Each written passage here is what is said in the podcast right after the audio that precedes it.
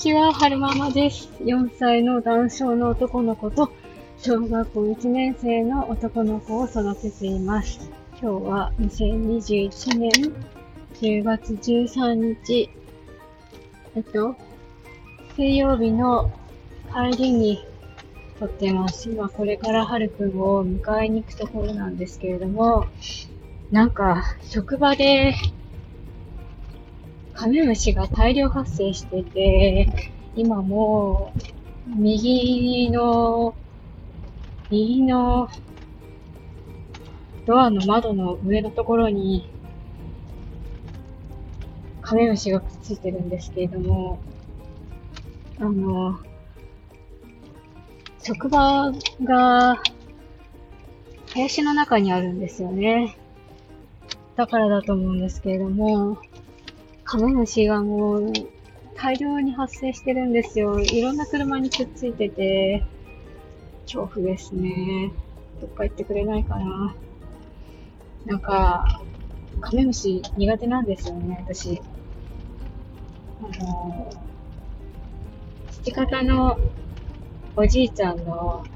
お家が田舎なので、カメムシが、カメムシがよく出るんですけれども、あの、ちっちゃい頃によくおじいちゃんが、潰すと臭いから、へっぷりへっぷりって言ってたんですよ。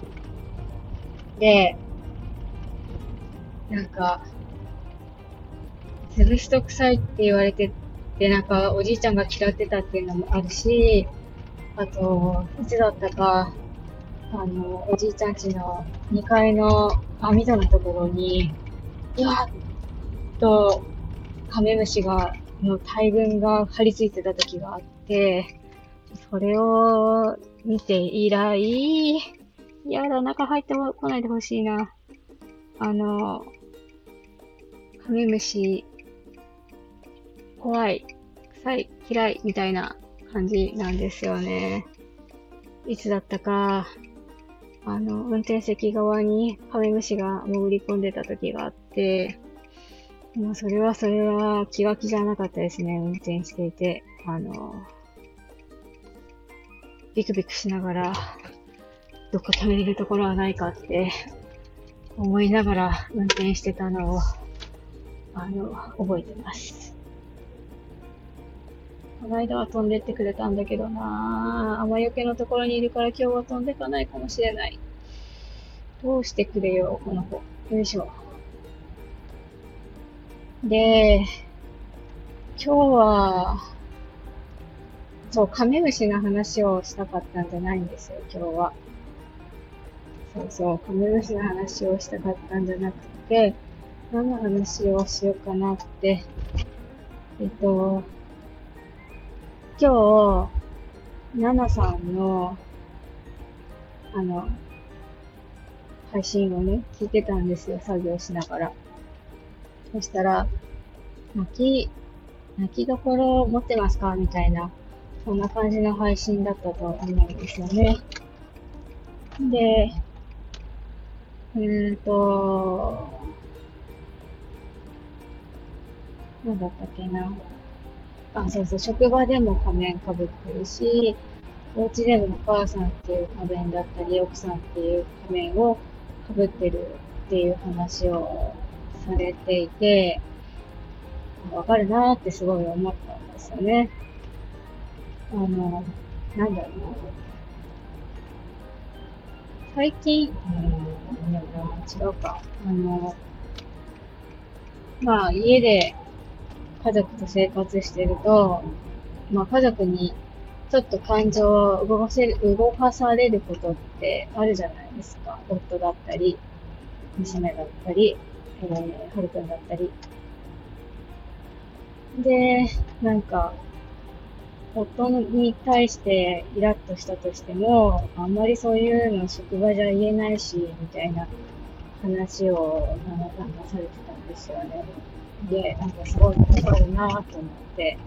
私もその、今は、なんか職場でね、あの、夫のことでする子が、夫のことでする子がいるから、あの、前よりは話しやすくなったんですけど、あの、僕のことっていうか、だその子の旦那さん、その子が自分の旦那さんのことを、あの、デするんですよ。だから、割とその、夫にイラッとしたことを言いやすくなったっていうのもあるんですけどね。昔は、なんか、あんまり言えなかったし、ましてや、その、イラッとしたことを自分の、その、友達に話をすると、聞いてはくれるんですけど、でも、あの、春ママは、夫のこと好きなんでしょ？みたいなことを、最後の方には言われて、まあまあそうだけど、そうだけど、この煮え切ったこの、煮えたぎったこの私の感情はどうしたらいいんだろうみたいな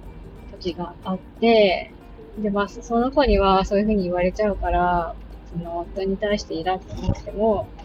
その子には言わないでおこうって思って、その、なんだろうな、夫に対してこの揺れ動いたこの感情をどう処理しようって思ってた時期があってですよね。奈々さんもおっしゃってましたけど、家族に言うと家族も心配しちゃうしみたいな。そういうところも最初はあって。最近はだんだん、その、吐き出せる場所が増えてきたから、まだ、まだいいんですけど、そういうのがなかった時は私もなんか辛かったなって思いましたね。うーん、あんまり溜まって苦しい時はノートに書いたりしてました。ずっと自分の中に入れておくと苦しいので、あの、煮えたぎった感情をノートにバーって書いて、あの、ストレスの外在化っていうらしいんですけど、自分の気持ちを落ち着かせてたような気がしますね。えー、どんなの書いたかっていうと、うんと、なんだったかな。あ、そうそう。前に、ボイシーで、えっ、と、虫育児のカオさんもおっしゃってたんですけれども、ね自分の中に湧き起こってしまう感情っていうのは、やっぱりみんなそれぞれ人間なので、あの、嬉しいとか悲しいとか悔しいとか怒りの感情とか、そういう感情は別に、うんと、なんだろう。怒って当然だって思っていいらしいんですよ。その、なんだろうな。嬉しいとかそういうプラスの感情はみんなポジティブに捉えがちなんですけれども、怒りとか悲しいとかそういう感情ってネガティブに捉えがちで、そういうの持っちゃいけないみたいな思うこと多いじゃないですか。でも、カオさんがおっしゃるには、そういう感情は、あの、起きてしまうのはしょうがないと。で、起きてしまうそういう感情が湧き起こってしまった後に、なぜそういう感情が湧き起こったのかっていうのをちゃんと分析して、その次にね、活かすことが大事なんだっておっしゃってましたね。だから、それを聞いてからは、なるべくその、うんと、怒りが湧いた時に、その怒りをとりあえずどっかにメモしておいて、この怒りの感情は、うん、なんだろうな、困惑から来る怒りなのか、悲しみから来る怒りなのか、戸惑いから来る怒りなのかみたいな、そういうタグ分けって言うんですかね。まあこう、怒りの種類を分けるような作業をするときもあります。えー、っと、なんかまとめきれてないし、まだカメムシがひっついてるんですけど、もうすぐはるくんの、えーっと、保育園に着くので、そろそろおしまいにしたいと思います。うんカメムシさんは、どうしましょうかね。傘でつっついて、どっか行ってもらいましょうかね。このまま開けたら、運転席に入ってくるんじゃないかと思って今、ビクビクしてるんですけれども、えっと、なんとかどっかに行ってほしいなって思ってます。えっと、最後までお聞きくださいましてありがとうございました。それではまた。